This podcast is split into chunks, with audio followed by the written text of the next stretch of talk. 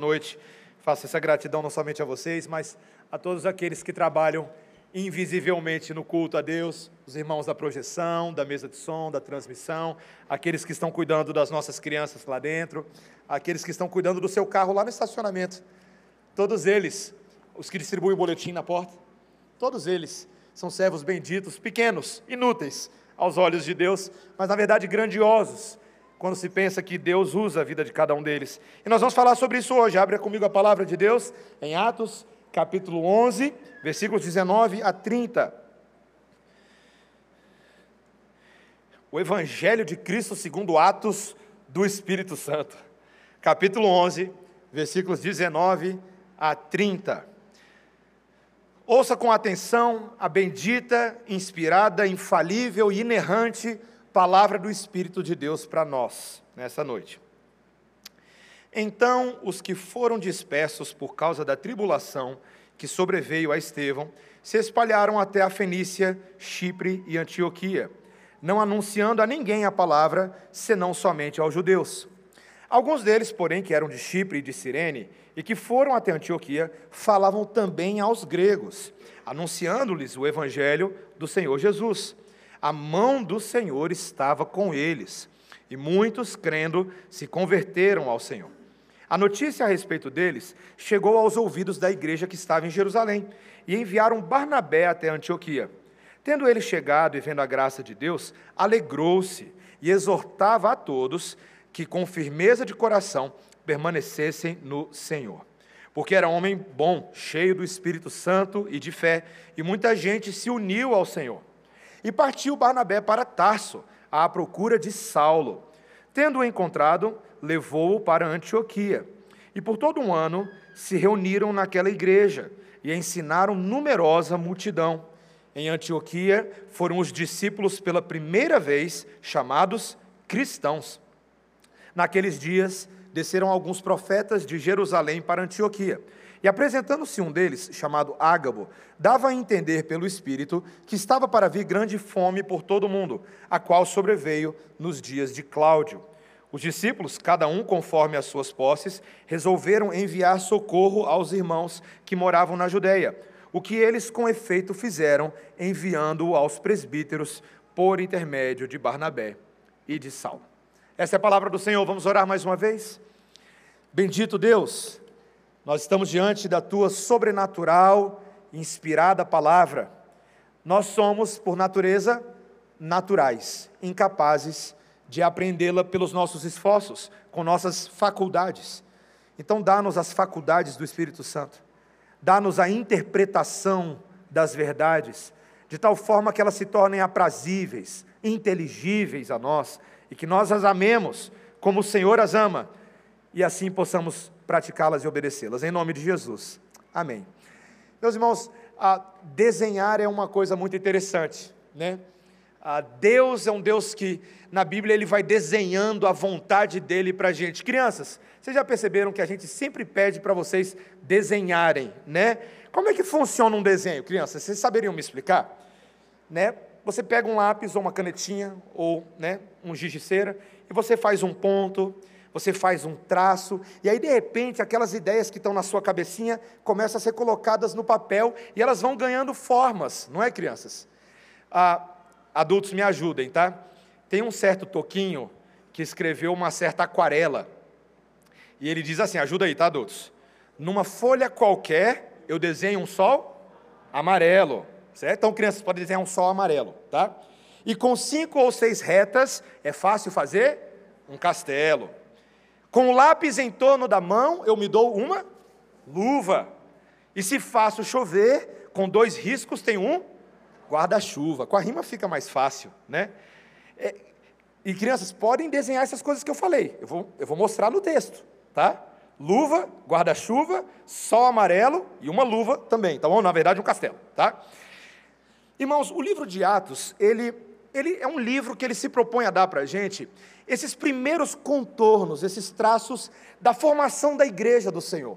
O Espírito Santo está aqui transicionando do período da antiga aliança para a nova aliança e mostrando agora como a igreja, ela se estrutura em torno da obra de Cristo. E esse texto de hoje é um texto que nos mostra com muita clareza o que o livro de Atos já vem fazendo há algum tempo. Quais são esses traços iniciais da essência do discipulado cristão? Esse negócio que está no centro da vida da igreja, o chamado de fazermos discípulos de todas as nações, segundo a própria grande comissão que Jesus havia dado aos seus apóstolos, lá no final de Mateus e no final de Lucas e no início do livro de Atos. Então o texto de hoje ele vai falar sobre discipulado, sobre a essência disso. Como é que a gente faz esse negócio na igreja? Quais são as características que estão presentes que devem nortear não só a, a, o nosso comportamento de discipulado, mas o coração de quem discipula? E o texto de hoje vai mostrar isso de quatro formas, tá? A gente vai ver aqui o resumo que o discipulado ele depende da mão do Senhor. Segundo, que o discipulado depende de encorajamento e perseverança. Terceiro, que o discipulado depende de ensino e aprendizagem. E quarto, que o discipulado resulta em auxílio mútuo. Tá? Então vamos ver isso. Primeiro, que o discipulado depende da mão do Senhor. Meus irmãos, os, os versículos 19 a 21, eles, são, eles funcionam como aqueles resumos que vão mostrando o que é que está acontecendo no livro de Atos. É um espalhamento centrífugo do Evangelho. Tá? Lá no início, em Atos 1, nós vimos que o Evangelho pregado aos apóstolos, ele começa ali em Jerusalém. E a promessa que Jesus havia dado é que a partir de Jerusalém, certos círculos concêntricos de pregação iriam se espalhar, começando em Jerusalém, depois Judéia, Samaria e até os confins da terra. Então o livro de Atos serve para você ir monitorando se aquela promessa era verdadeira. E de fato é meus irmãos. De fato é isso que está acontecendo. Os discípulos estão testemunhando a ressurreição de Cristo. E o maior interessado em fazer isso dar certo é o próprio Deus. Olha o que, que ele diz aí no versículo 21. Deixa a Bíblia aberta, tá bom? Bíblia aberta. Tudo se explica aí no versículo 21, quando ele fala que a mão do Senhor estava com eles. Essa é a forma de dizer que o Espírito Santo estava guiando tudo. Mas é interessante, né? A mão, a mão do Senhor, a mão que guia, faz as coisas darem certo, ela vai direcionando. A mão de Deus estava avançando a pregação apostólica. Mas não só isso, o texto vai dizer aí no versículo 21 que muitos crendo se converteram ao Senhor. Era isso que a mão de Deus estava fazendo. O Espírito Santo estava alcançando corações, estava convertendo perdidos ao Senhor. E, e, e meus irmãos, Talvez o que nos seja mais impressionante é a forma como ele está fazendo isso.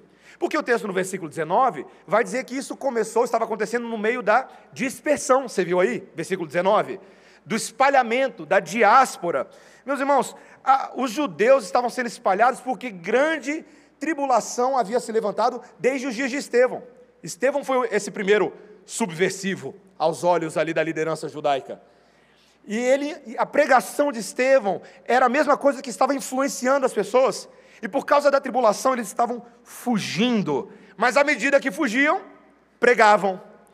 E iam para outras regiões. O texto mesmo falou que eles estavam indo na direção de Fenícia, Chipre e Antioquia. Mas no primeiro momento, esses judeus espalhados estavam pregando somente aos seus próprios judeus. Só que o Espírito Santo era um pouquinho mais ambicioso, meus irmãos. Ele não estava interessado em converter apenas judeus. E o texto nos menciona no versículo 20, veja aí, acompanhe comigo, que alguns que eram de Chipre de Cirene e que foram até Antioquia falavam também aos gregos, anunciando-lhes o evangelho do Senhor Jesus. Meus irmãos, o, e o reverendo Lucas explicou muito bem na semana passada que o evangelho não era só para os judeus étnicos era para todos aqueles que a gente acha que nunca seriam dignos do Evangelho. Gente muito diferente, os gregos, no caso aqui os helenistas, os judeus que eram de tradição helênica, ou seja, você tinha os judeus da Palestina, mas você tinha judeus em outros cantos também, no mundo grego. E eles estavam sendo alcançados, porque, meus irmãos, é isso que eu e você precisamos entender. Eu tenho aquela impressão de que no, no, evangelicalismo moderno, muitos crentes não entendem o centro da vida cristã, porque eles não entendem o que é o centro dessa vida para Deus. O que é que Deus está fazendo em nós e através de nós, ao longo da história, igreja. Inclusive nessa noite, nesse momento, Deus está fincando a bandeira do território dele nos nossos corações. Ele está aqui hoje à noite fazendo isso, alcançando perdidos, convertendo vidas, mudando histórias. É isso que Deus faz. E se eu e você não entendermos isso, a gente nunca vai surfar essa crista adequadamente.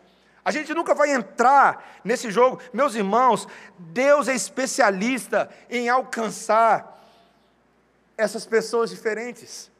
E Ele está ultrapassando todo e qualquer parâmetro social, cultural, étnico e até religioso, para alcançar gente até lá em Antioquia da Síria, gente lá em Brasília, gente que é candanga. gente em Taguatinga, no Noroeste, gente no Pantanal, gente que crossa a foz do lado de cá, do lado de cá e de, de lá. Meus irmãos, é Deus quem está fazendo essa obra. Então, eu e vocês, como igreja, a gente precisa estar ciente de que nesse momento a mão do Senhor está trabalhando. A mão do Senhor está trabalhando. E, e, quando você percebe que Deus tem esse plano grandioso, você também precisa reconhecer a nossa, a nossa fraqueza e limitação, a nossa dependência dessa mão. Tantas vezes a gente se frustra ah, na evangelização, no compromisso de pregar a palavra, porque a gente perde essa perspectiva, a gente acha que a coisa depende de nós. Não, meus irmãos, é a mão de Deus que faz acontecer. Se o Senhor não edificar a casa, em vão trabalhos que a edificam, não é o que está escrito lá no Salmo 127, versículo 2. Meus irmãos, nós precisamos entender que o maior interessado no avanço da glória de Deus é aquele que possui toda a glória. Então, se Deus é por nós, quem será contra nós? É verdade isso. Preguemos, avancemos. Hoje à tarde a gente teve evangelização ali em Águas Claras. Eu fui lá, fiquei um pouquinho com eles, eu não consegui ficar o tempo inteiro. Mas pedi um relatório aí para eles aí agora há pouco. E aí, como é que foi? Eles falaram, foi bom, foi bom.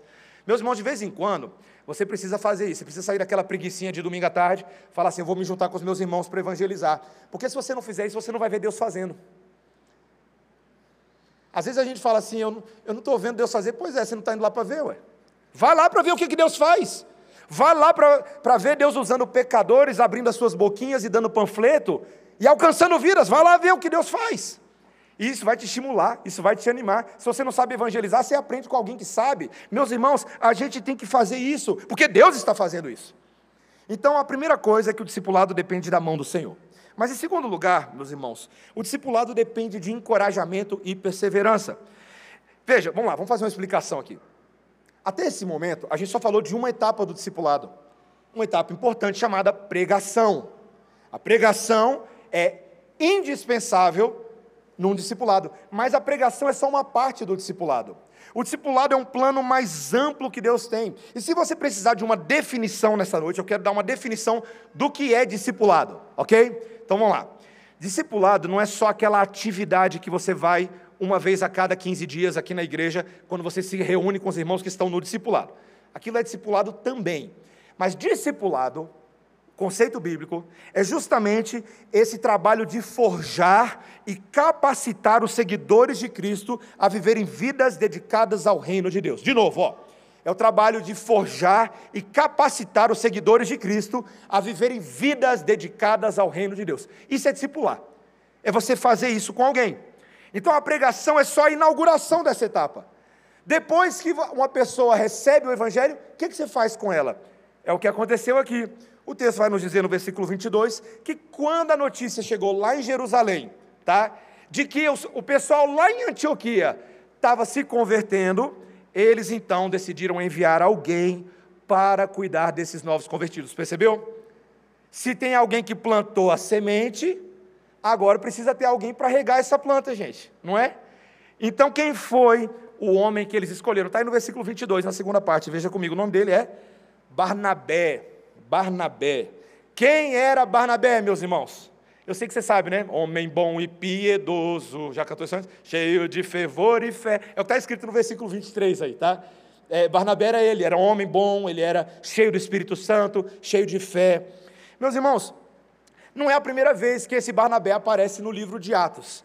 Na verdade, o nome dele não era Barnabé. Barnabé era o apelido dele, que foi dado pelos apóstolos lá em Atos 4,36. O nome dele era José. José. Mas ele ganhou o apelido de Barnabé, que queria dizer filho da exortação.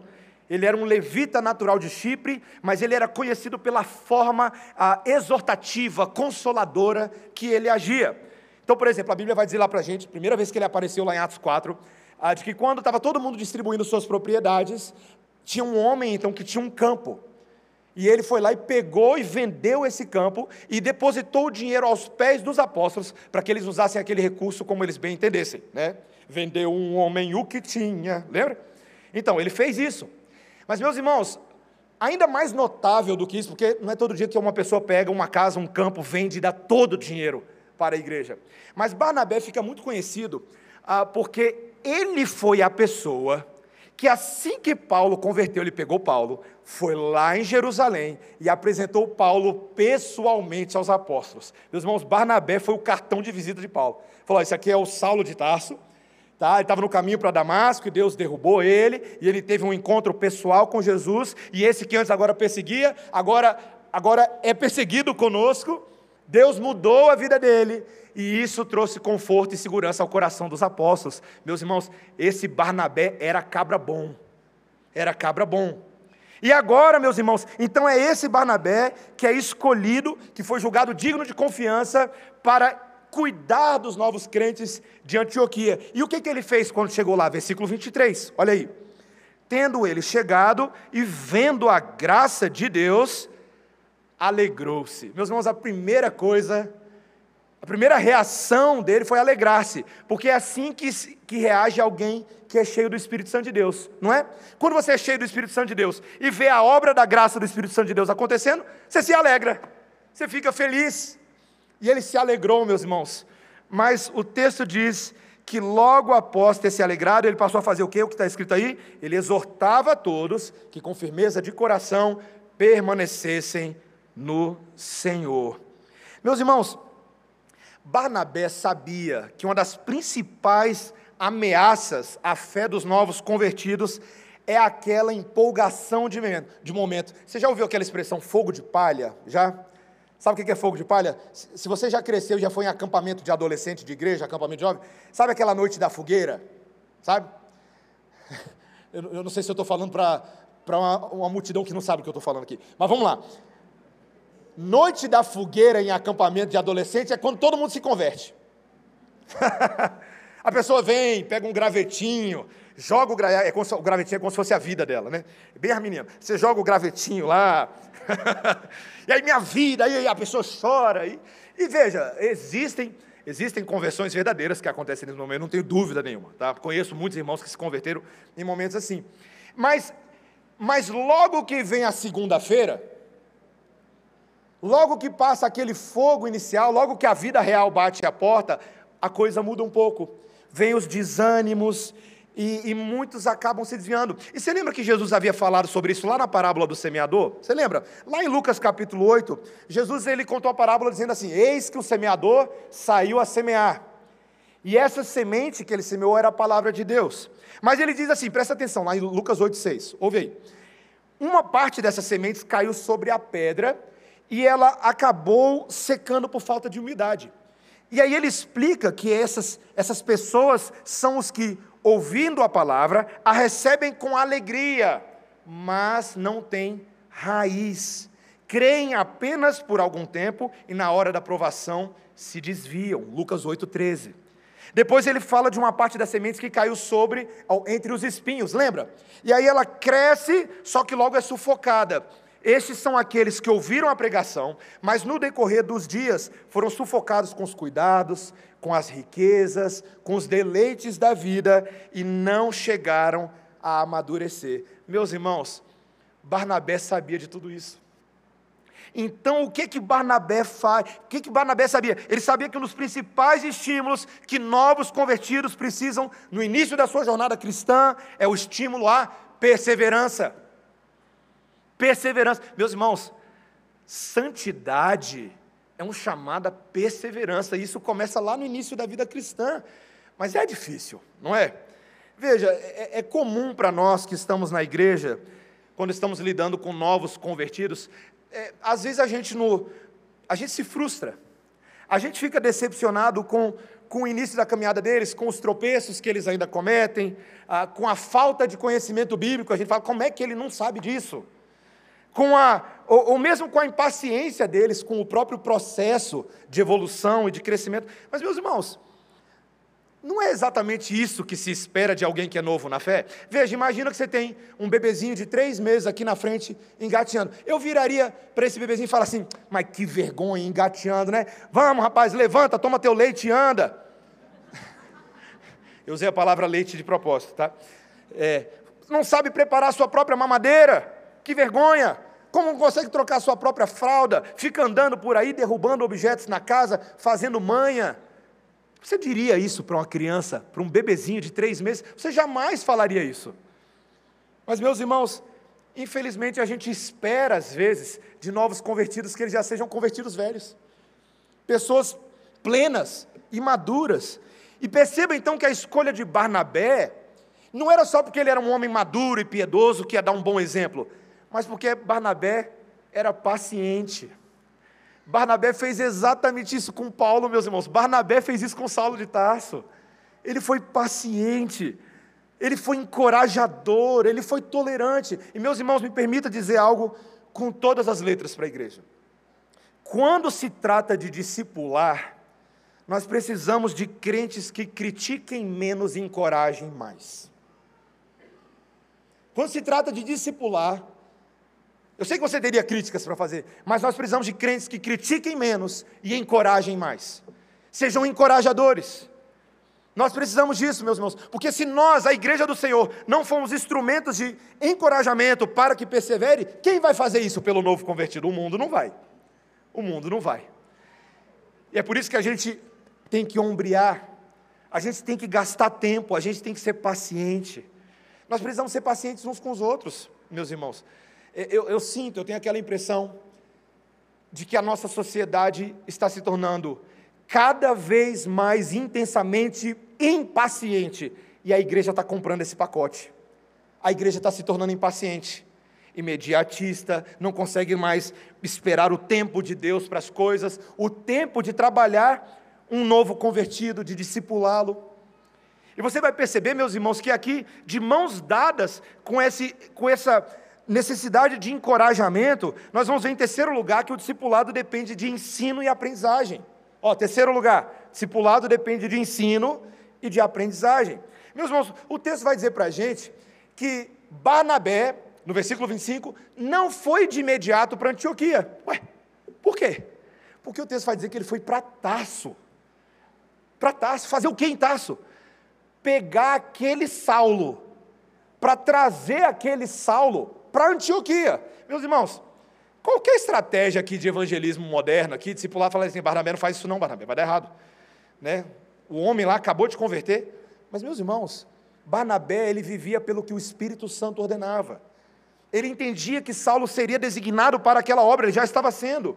Então ele vai lá, caça Saulo, e eles vão, então, o texto nos diz que eles vão para Antioquia, e o texto vai falar aqui, meus irmãos, no versículo 26, de um investimento que poucas pessoas fazem. Olha o que o texto diz. E por todo um ano se reuniram naquela igreja e ensinaram numerosa multidão. Meus irmãos, Barnabé e Saulo se mudaram para Antioquia por um ano, alugaram um Airbnb lá, e por um ano eles ficaram semana após semana, ensinando. Você imagina eles se reunindo, parece que a multidão era grande em Antioquia. Vamos lá, vamos ler aqui, Gênesis capítulo 1. Agora vamos, Gênesis capítulo 2. E ensinaram a Bíblia, e foram ensinando a doutrina da criação, da queda, da redenção, a, da, da, situação do homem, da pecaminosidade do homem, da, das promessas eternas, desde Adão, passando por Noé, passando por Abraão, passando por Moisés, passando por Davi. Meus irmãos, eles foram ensinar a doutrina, que é a palavra que foi explicada pelo presbítero Charles recentemente, a palavra catequese, catequizar, ensinar. Meus irmãos, é um conceito inerente à nossa tradição cristã, desde que a igreja é igreja. Nós, os que somos chamados a discipular, somos ensinar, chamados a ensinar. Veja, Jesus falou na grande comissão: Ide, fazei discípulos de todas as nações, batizando-os em nome do Pai, do Filho e do Espírito Santo e ensinando-os a guardar todas as coisas que vos tenho ordenado. E o que se espera de alguém que é um discípulo, um aprendiz, um estudante, é que ele siga a Cristo aprendendo sistematicamente as doutrinas de Cristo, as verdades que sustentam essa fé. Meus irmãos, isso é um discípulo. Isso é um discípulo. Um discípulo está entrando num reino e ele precisa entender como é que esse reino funciona. Ninguém que seja um súdito de um reino pode se dar o luxo de desconhecer as regras, os decretos que foram instituídos pelo próprio rei do reino. Já imaginou lá? O arauto chega, por decreto do rei. Aí o cara fala: ah, não me venha com churumelas. Meus irmãos, ele seria considerado um, um súdito infiel, alguém que não conhece a constituição do próprio país aonde ele pertence. No discipulado, o discípulo não pode se dar esse luxo. Ele precisa conhecer. E meus irmãos, vocês percebem qual foi o resultado desse um ano de discipulado, de ensino, de perseverança na igreja? Olha o que o texto diz no versículo 26. Em Antioquia foram os discípulos pela primeira vez chamados cristãos. Meus irmãos, eu vou repetir, eu acho que vocês não entenderam pela primeira vez em Antioquia. Não foi em Jerusalém, não foi na Judéia, foi em Antioquia. E, e eu acho que isso deve ficar claro para você, porque meu irmão, minha irmã, Antioquia era uma salada, era uma mistureba de gente, era uma metrópole, era um desses lugares onde tinha gente vindo de todas as partes, indo para todas as partes, muito comerciante, era um lugar importante. E, e, e, era, se alguém já teve oportunidade para viajar, viajar para esses lugares bem misturados, sabe, tipo Nova York, é bem misturado, São Paulo é bem misturado, né? Antioquia era assim. Ah, eles, eles eram de origens diferentes, de culturas diferentes, de idiomas diferentes, mas havia uma coisa que estava unindo as pessoas em Antioquia. Uma coisa em comum eles possuíam: Cristo. Cristo estava dando unidade a essa multidão diversificada de pessoas, e eles passaram a ser chamados, identificados, pelo nome daquele a quem eles seguiam. Cristãos, ou seja, seguidores de Cristo, pequenos cristos. Meus irmãos, eu, eu, assim, eu estudando esse texto essa semana, ele, ele me impactou muito, porque Veja, não foram eles que se autodenominaram cristãos. Eu acho que você tem que pensar nisso. Não foram eles que falaram assim, bom, aqui temos um partido, vamos, vamos fazer aqui o partido dos cristãos. Não, meus irmãos, as pessoas, observando a conduta deles, e a doutrina deles, e a forma como eles viviam, falaram: esses aí se parecem com aquele de lá. Esses aí têm o jeito, o perfil, a forma de pensar e de agir daquele Jesus Cristo. Meus irmãos, isso é ser um cristão de verdade. Isso é um cristão de verdade. É alguém que na sua vida possui uma doutrina que se verifica na conduta, na prática dele. E esse deve ser o rótulo de alguém que caminha com Jesus. Tem que ser esse. Vocês lembram que ah, Pedro e João já haviam passado por essa situação alguns dias antes. Lá em Atos capítulo 4, vai dizer para a gente que eles haviam sido presos por curar aquele coxo que ficava à porta do templo, lembra? Em Atos capítulo 3. E aí ele foi curado, entrou pulando no templo, cheio de alegria. Aí Pedro pregou a palavra e mais de 5 mil pessoas se converteram.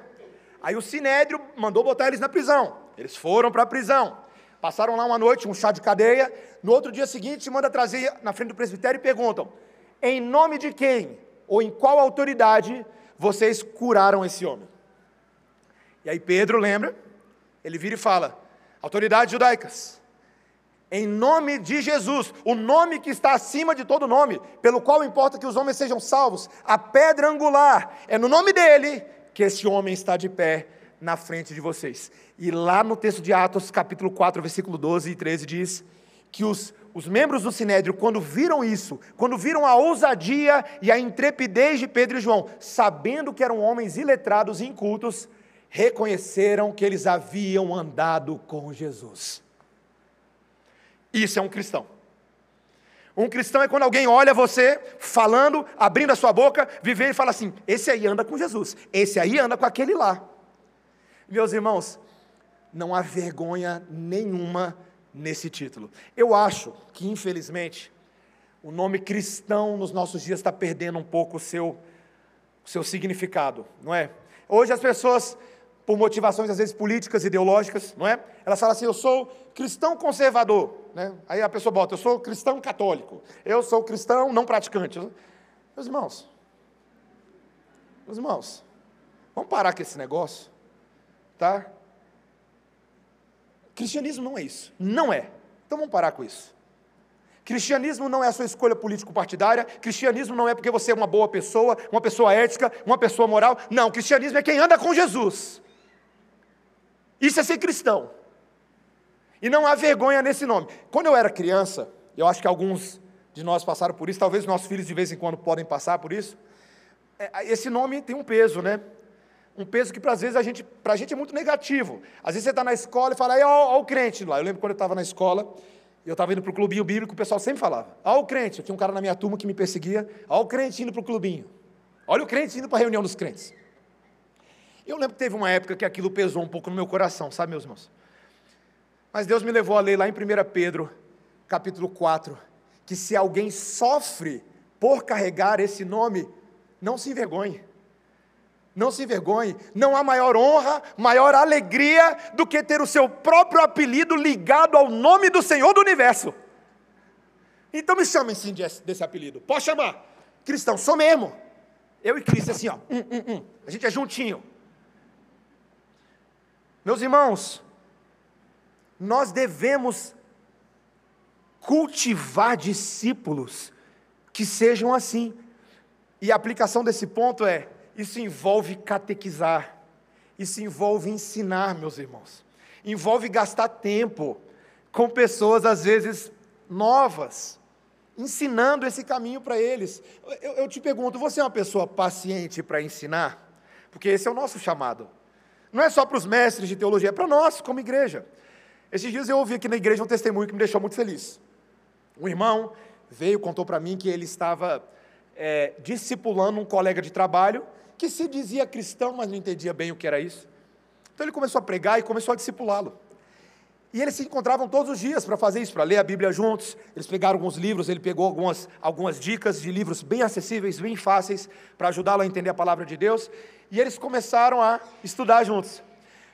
Um belo dia, esse irmão decidiu trazer esse colega de trabalho aqui na igreja. E eu tive a oportunidade de conhecê-lo. Não vou falar o nome dele. Mas quando eu conversei com esse colega que estava sendo discipulado, eu conversei, conversei com ele ali alguns uns 10, 15 minutinhos, e eu fiquei assim, rapaz, esse cara já sabe mais Bíblia que muito mais manja de igreja aqui. Ele está indo muito bem, o discipulado está funcionando, ele está aprendendo. E ele estava tão feliz, meus irmãos. Ele falou assim, pastor, eu sou tão grato a Deus por esse colega de trabalho que decidiu explicar a Bíblia para mim. Meus irmãos, que testemunho maravilhoso, que testemunho lindo. Que testemunho que estimula a mim e a você a tentarmos fazer o mesmo. A sairmos da capa da vergonha e falar: Senhor, o que que eu, como cristão, que carrega o nome e o poder de Cristo, posso fazer para ensinar outros? A gente pode começar a fazer isso aqui na igreja. Você pode começar, você fala assim, cara, eu não sirvo para professor de escola dominical, eu não sei fazer o que esses professores fazem. Não tem problema. Sabe as crianças lá dentro? A gente tem 400 milhões de crianças lá dentro. Sabe o que elas estão precisando? Pessoas que ensinem. Outro dia, outro virou para mim aqui na igreja e falou assim: é, Pastor, eu não evangelizo e não ensino ninguém porque eu não sei nada de Bíblia. Eu falei assim: mentira. Eu te conheço e eu sei que o pouco que você sabe já é muito, muito mais do que um monte de gente que não sabe nada. Nós que conhecemos a Cristo já temos muito. E se você tem uma Bíblia, e se você sabe se manusear ela relativamente, razoavelmente bem, você já tem muito a oferecer. Muito a oferecer. Meus irmãos, e aqui para caminhar para o final do sermão, nós falamos primeiro que o discipulado depende da mão do Senhor. Segundo, que o discipulado depende de encorajamento para a perseverança. Terceiro, que o discipulado depende do ensino para a aprendizagem. Mas quarto e último lugar, meus irmãos, que esse discipulado resulta em auxílio mútuo entre os irmãos. Resulta em auxílio mútuo entre os irmãos. O texto termina, meus irmãos, dizendo no versículo 27 que naqueles dias desceram ali alguns profetas de Jerusalém para Antioquia, talvez comissionados para ir para lá, continuar ajudando apóstolos, e um deles se apresentou chamado Ágabo. E ele dava a entender por profecia, guiado pelo Espírito Santo, que haveria uma grande fome em todo o mundo, a qual sobreveio nos dias de Cláudio. Está escrito aí no versículo 28. Eu não vou entrar tanto quanto eu gostaria, eu precisaria de um sermão só para falar sobre isso. Muita gente tem dúvidas sobre, sobre Ágabo, né? Como é que essa figura misteriosa. Mas para facilitar um pouco, meus irmãos, o livro de Atos fala muito sobre profetas no Antigo Testamento, mas essa é a primeira vez no Novo Testamento que se fala de profetas nessa modalidade dentro do Novo Testamento. Veja, é, é, há, um certo mistério aqui, porque isso parecia ser um grupo muito específico de pessoas que parecia assistir os apóstolos em Jerusalém. Eles cooperavam com os apóstolos, ensinando, pregando, encorajando, mas eventualmente por serem profetas, eles recebiam também revelações como essa que Ágabo recebeu. Uma revelação preditiva sobre o futuro. E, e, meus irmãos, sem entrar muito nesse mérito, porque eu acho que Deus às vezes faz coisas únicas na história da redenção, nós já explicamos isso em outros sermões, mas o foco aqui é na profecia. Ele falou que sobreviveria uma grande fome, e sabe o que, que aconteceu? Sobreveio. Depois, ó, faz esse exercício quando chegar em casa. Entra na internet, e pergu pergunta lá para o Google o que, que aconteceu no ano 45 nessa região. O rio Nilo transbordou e ele causou uma inundação que acabou alagando a lavoura, a agricultura e pôs a perder todos os grãos que eram importados do Egito. Então o imperador Cláudio ficou numa saia justa. E entre 46 e 48 sobreveio grande fome sobre o Império Romano. Meus irmãos, que Deus é esse que revela o que vai acontecer antes mesmo que aconteça. O Deus que a gente já conhece, o Deus que é Senhor do tempo, da história e da eternidade. Só alguém que é Senhor da eternidade pode predizer o que vai acontecer, né? Então aconteceu, aconteceu. Mas a situação para a igreja complicou. Lá em, Ato, em 2 Coríntios, capítulo 8 e 9, Paulo vai explicar que a igreja da Judéia sofreu tremendamente. Houve fome, houve dificuldade financeira, e esses irmãos passaram por uma pobreza terrível. Mas, meus irmãos, o Espírito Santo de Deus haveria de surpreendê-los mais uma vez. Porque o texto vai nos dizer agora, irmãos, que esta igreja de, de, de Antioquia, ó, presta atenção, olha o efeito do discipulado. Olha o versículo 29, olha aí, ó, 29. Os discípulos, cada um conforme as suas posses, resolveram enviar socorro aos irmãos que moravam na Judéia. Meus irmãos, esses discípulos que acabaram de se converter e passaram por um discipulado de um ano com Barnabé e Saulo, olha o efeito do discipulado na vida deles. Quando eles ouviram a notícia de que a igreja que enviou a eles, Saulo, Barnabé e Ágabo, estava passando necessidades, o que, que eles falaram? A gente vai ajudar. Essa é a nossa forma de retribuir a eles pelos presentes que eles nos deram com a pregação do Evangelho com o discipulado. Meus irmãos, você está vendo que o discipulado dá certo mesmo? Porque se o discipulado, o objetivo dele é tornar pessoas parecidas com Jesus, eles estavam se tornando parecidos com Jesus. Porque Jesus, através de Paulo, disse lá em 2 Coríntios capítulo 8, exatamente isso. Paulo disse lá no versículo 9, 2 Coríntios 8: Pois conheceis a graça do nosso Senhor Jesus Cristo, que sendo rico, se fez pobre por amor de vós, para que pela sua pobreza vos tornasseis ricos. Meus irmãos, eles estavam se tornando semelhantes a Jesus, que se entregou em amor por aqueles que ele veio salvar. Isso é maravilhoso, meus irmãos. O discipulado é algo que afeta as nossas estruturas mais interiores. Ele nos leva a nos assemelhar com Cristo não por fora, mas lá dentro, lá no nosso coração, nossas prioridades se tornam as prioridades de Cristo. Ou as prioridades de Cristo, na verdade, se tornam as nossas prioridades. E isso muda a nossa perspectiva e muda a nossa sensibilidade em relação às necessidades dos nossos irmãos. Meus irmãos, o nome disso, o produto do discipulado é o amor altruísta. Se eu falei para vocês que nós estamos vivendo em tempos difíceis, certamente é porque o nosso mundo é cada vez mais egoísta, não é? É ou não é verdade? Nós vivemos num mundo, meus irmãos, que não é nada disso que a gente está falando. Pessoas que só querem saber de si, só querem saber do seu sucesso, só querem saber do seu crescimento profissional, do seu potencial destrancado, dos seus chakras, do que quer que seja. E aí o evangelho da cruz vai na contramão, em vez de servir a mim mesmo, Deus me salva para que o amor dele alcance outros. Meus irmãos, esse é o amor altruísta. Paulo falou sobre ele lá em 1 Coríntios capítulo 13, quando ele diz que o amor não procura os seus próprios interesses. O amor não se ressente do mal. O amor não se alegra com a injustiça, mas regozija-se com a verdade. Tudo sofre, tudo crê, tudo espera, tudo suporta. Esse é o amor. Então, um discípulo, que é um discípulo verdadeiro, um cristão verdadeiro, o produto final na vida dele é amar dessa forma. Meus irmãos, quando nós somos abençoados, quando a gente entende o que Cristo fez por nós, o grande amor de Deus, que nos foi otorgado pelo Espírito Santo e foi derramado sobre as nossas vidas. Romanos capítulo 5, versículo 5. Quando a gente entende isso, só nos resta fazer o quê? Viver em resposta de gratidão a tudo que ele faz. Não é consagração? Não é isso? Mas com os irmãos é assim também, meus irmãos.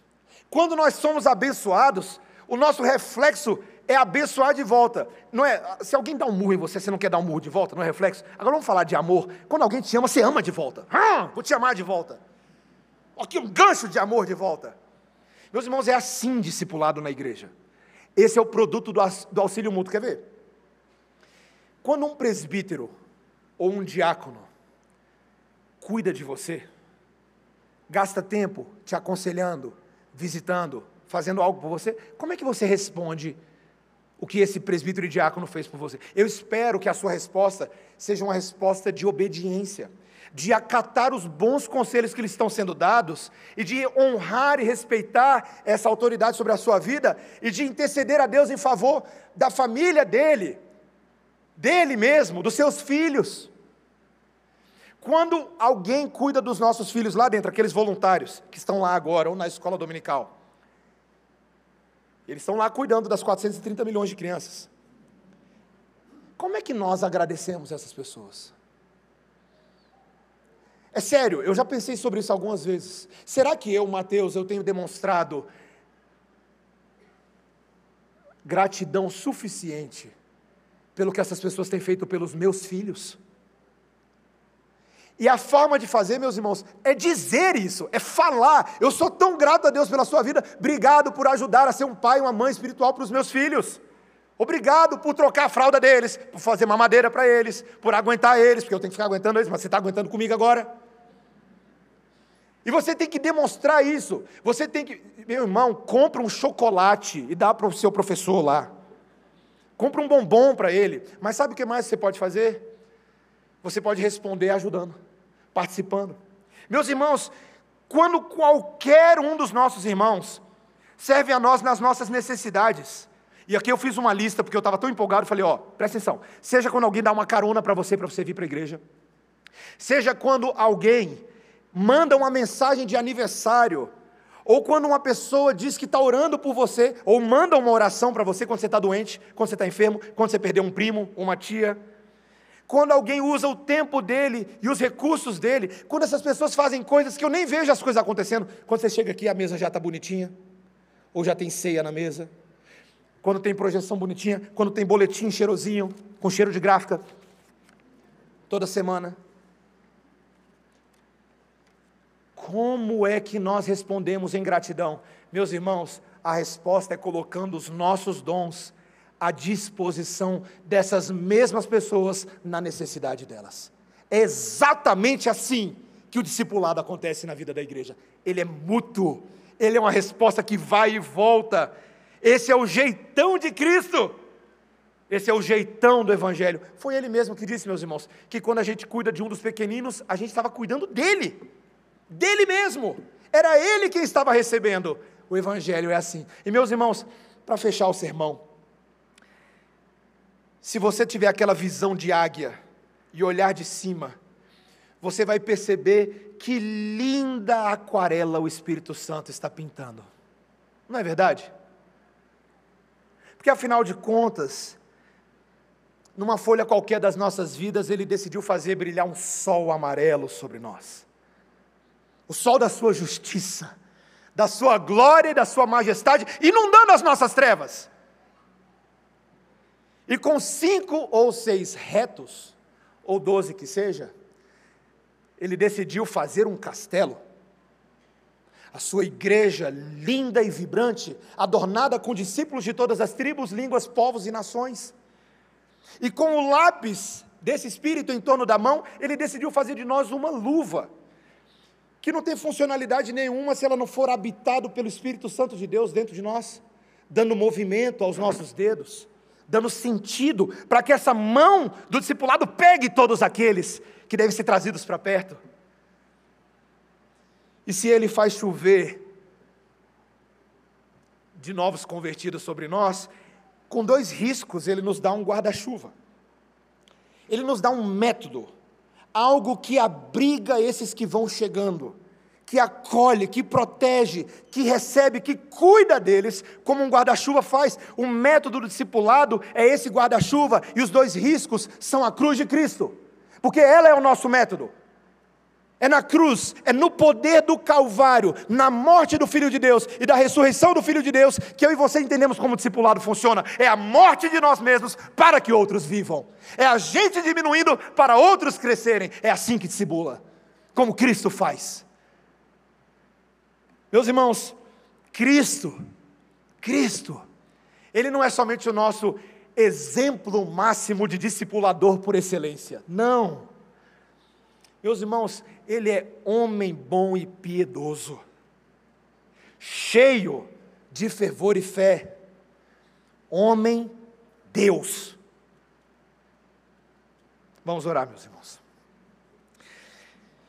Deus bendito, louvado seja o teu nome, pela linda aquarela do discipulado que o Senhor está pintando em sua igreja.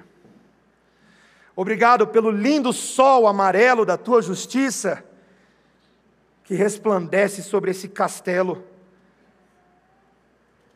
de um Deus que é capaz de realmente fazer das nossas vidas, ainda que inúteis e pequenas, mas como luvas habitadas pelo poderoso Espírito Santo de Deus.